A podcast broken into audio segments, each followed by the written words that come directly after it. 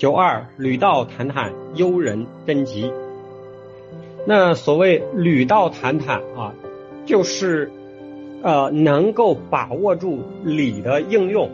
那么这那么这种道路哈，也就是说，我只要能够把握住理的应用，并且能够做到呃合适，那么我这一个我这一条道路就是很平坦的。啊，非常平坦的，因为我知道人和人之间的区别，并且也知道，呃，某种区别下应该应该怎么办啊？这当然不是说见人说人话，见鬼说鬼话啊，没有这么滑头 啊，没有这么滑头，没有这么油滑啊，没有这么投机。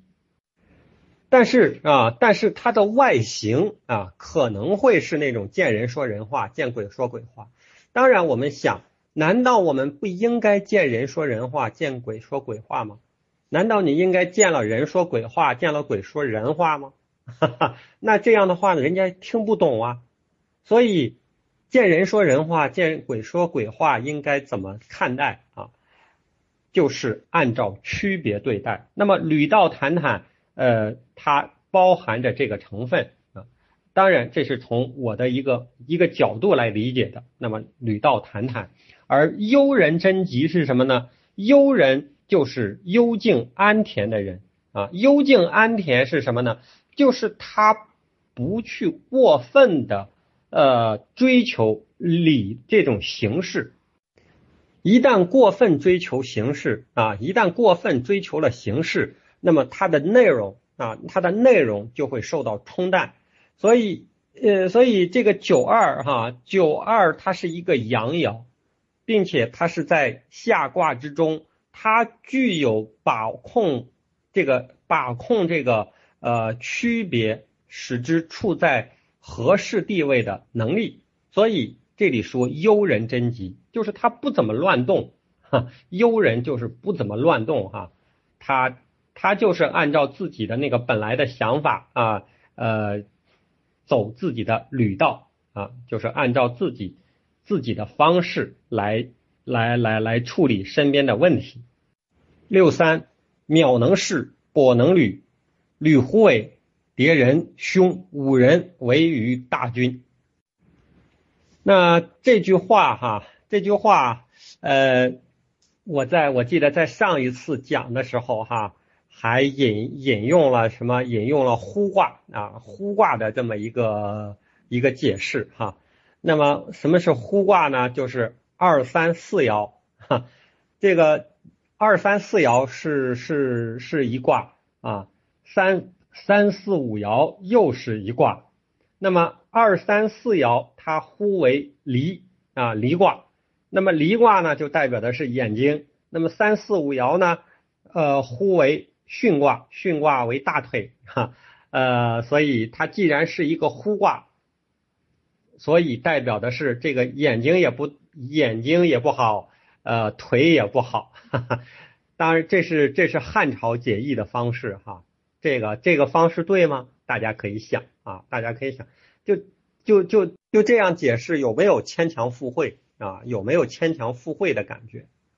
当然，我们可以把它认为好玩儿啊，我们可以把它认为好玩儿，呃，也可以理解为变通。那只要只要一好玩儿一变通，其实也就符合我们学艺的方法啊，因为艺的艺的精神实质啊，精神实质就是变化啊，无时无刻不处在变化当中，无时无刻不处在变和通当中。啊，你只要一变，它一定是通的。就是我这样解释不通，哎，我换一个方式可以解释得通。啊，我那样解释不通了，我再换一种方式，它也可以解释得通。当然，这种解释的解释通不是诡辩，它是根据一定的原则啊。所以易学里头有变异有不易嘛，啊，这都是呃易学的原则。那秒能是，跛能履，履虎尾，叠人凶。这是啥意思呢？我们把它放在生活当中，就是呃，我们放在生活当中，就是先看这个爻的爻位。那么爻位它是一个阳爻，那么它自己又是一个呃位置是一个阳位，它自己又是一个阴爻，并且三这个位置还是处在动的位置啊？为什么处在动呢？因为三和四是属于人的位置啊，在整个的卦的系统里，它属于人的位置，而人的位人是动的啊，人是容易乱动的，容易被各种欲望驱使啊，不知道该怎么办，所以一动。几乎大部分情况下，只要一动，都会有坏事儿发生。而这里头的这里讲的秒能势，跛能履，代表的是什么呢？代表的就是这个人他分不清自己和他人之间所处的位置，也就是说，他他从根本上不清楚自己与他人的分别啊。那当他不不清楚自己与他人的分别的时候，他就会说出不合身份的话，不合做出不合时宜的事儿。那么这个时候就相当于踩到了老虎的尾巴啊！因为你因为你这个距离没保持好，他就踩到了老老虎的尾巴上。那么踩到了老虎的尾巴就是凶，别人一定会对他进行反击的。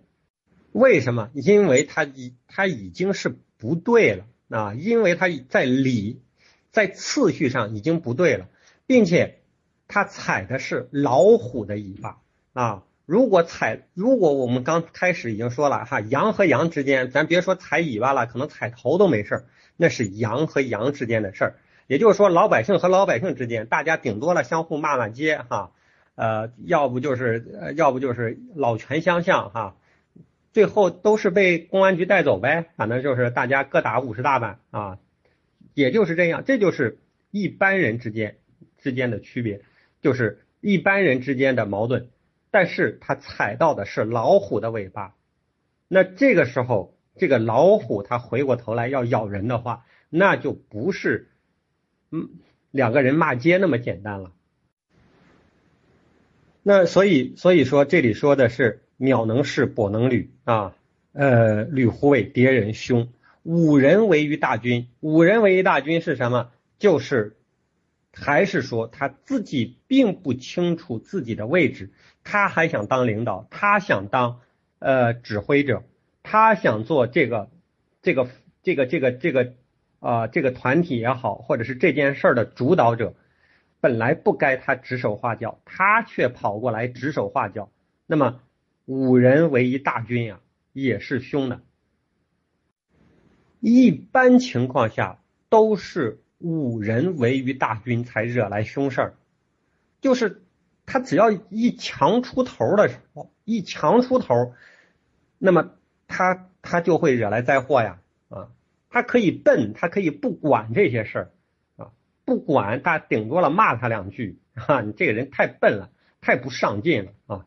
那这样的这样的呃这样的意见哈，或者说这样的处理，顶多就是骂他，但是他本来没本事，他还想指手画脚，那这个时候肯定就有人来处理他了，哈哈，这是我的一个呃一个一个在实际当中遇到的一个案例啊，具体是咋回事就不说了啊，大概就是这个样子。九四吕胡伟速速终吉。那这个时候，我们看这个九四，九四就比较老实了啊，因为它是一个阴的位置，它它是一个阳爻，但是呢，它处在呃和九五非常近的位置。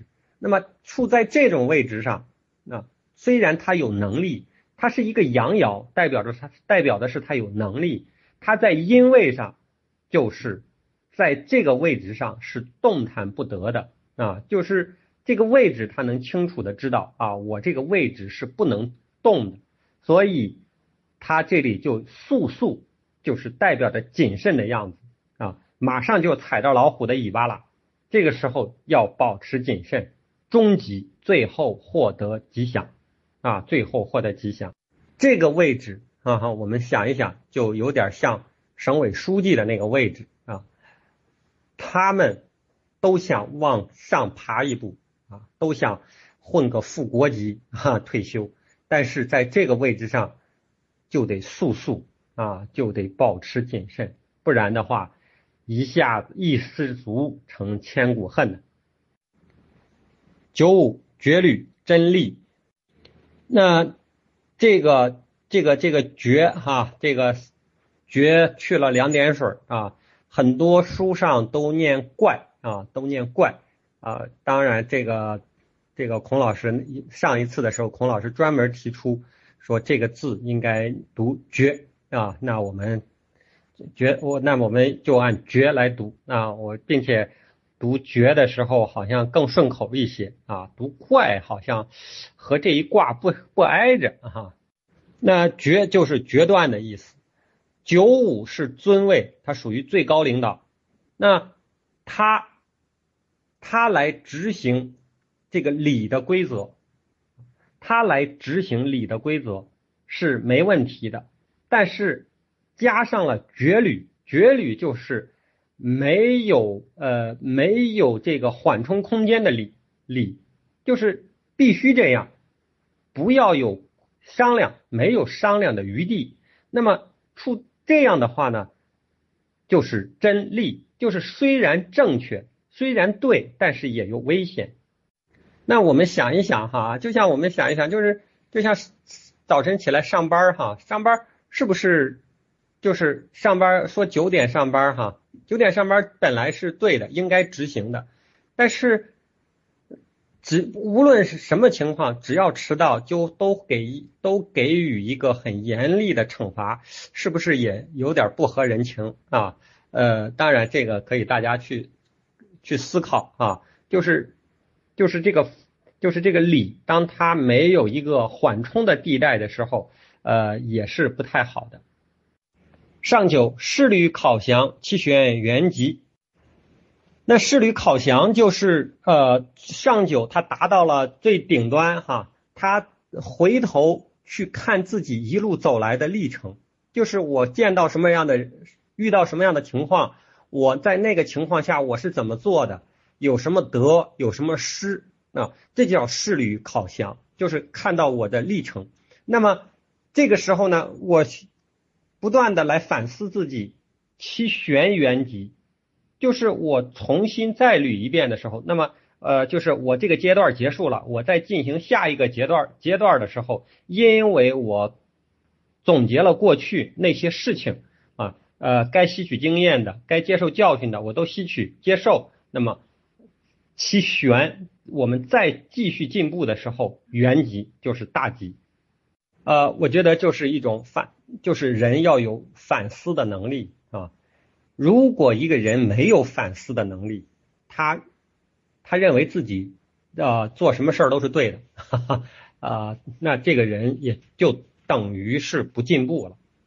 当他一直停留在自己的认知这个范围内的时候，他一定是不进步的啊。那我们看孔子，他是不是是不是一直在进步？当然是啊，三十而立，四十不惑，五十而知天命，这就是孔子他不断的在进步啊，每十年一个大运，哈哈啊，每一个大运里头他都在进步啊。那作为我们个人来说啊，我们只要只要只要认为自己没有孔子厉害，那都要不断的去进步。好，那今天给大家分享的呃。易经，呃，履卦就到这里，谢谢各位在手机旁的聆听，我们下周再会，祝各位朋友周末愉快。